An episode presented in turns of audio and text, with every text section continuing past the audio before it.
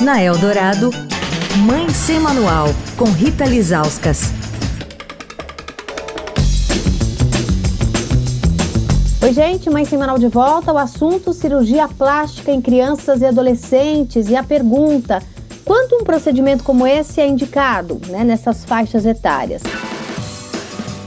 Estamos conversando sobre esse assunto com médicos da Sociedade Brasileira de Cirurgia Plástica e com a gente hoje o doutor Henrique Sintra, que é cirurgião plástico e membro da Sociedade Brasileira.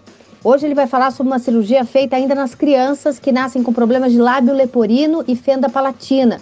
São malformações no lábio, no céu da boca, que precisam ser corrigidas e não apenas pela estética, mas também para que os bebês possam mamar, respirar direito, comer e falar. Como é que é essa má formação, doutor?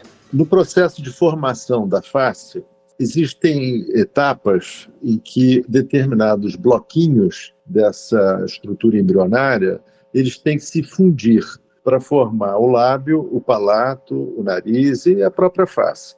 Então, quando falta, por alguma razão, a migração de, de um tecido que une esses bloquinhos, aí ocorre essa falha de fusão que a gente chama de fenda labial ou fenda palatina, que é do céu da boca. Isso acontece no processo de formação embrionária e a gente pode fazer esse diagnóstico ainda na gestação. Feito na gestação, você prepara aquela mãe para que ela não tenha uma surpresa no momento do nascimento e ela já esteja preparada emocionalmente com uma equipe multidisciplinar para dar suporte a ela. A primeira cirurgia sendo feita aos três meses, depois aos 18 meses no máximo, acompanhamento multidisciplinar durante todo esse processo, com um ortodontista, com um fonoaudiólogo, com um psicólogo, enfim, tudo que possa compor a necessidade desse paciente.